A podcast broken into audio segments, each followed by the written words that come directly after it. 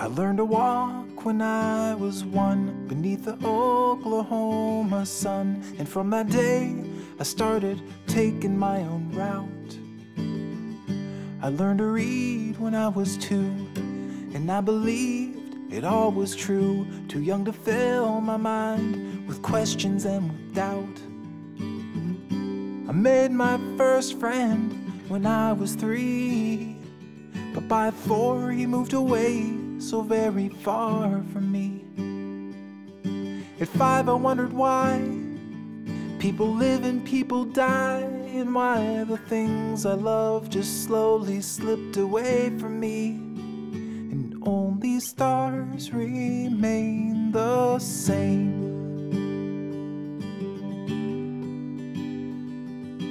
Cold night, starlight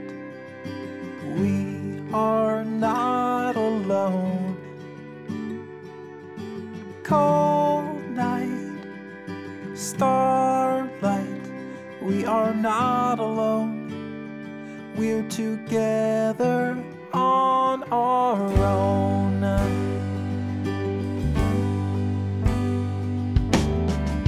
I said goodbye when I was ten to Santa Claus and all his friends. I had to leave those childish stories all behind.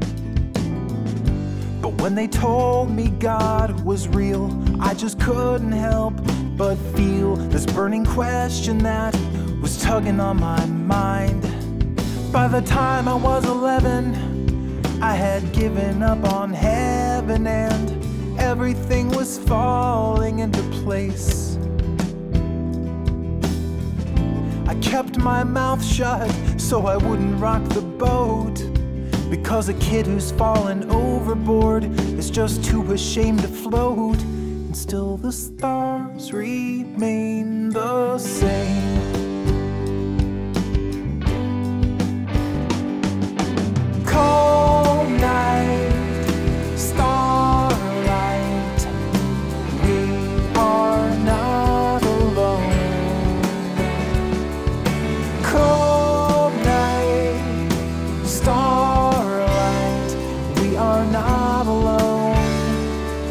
together on our own. I learned to walk when I was one, without a crutch to lean upon. I had to relearn everything. My legs were weak without the wings, but I'm stronger now. My mind is free, controlling my own destiny.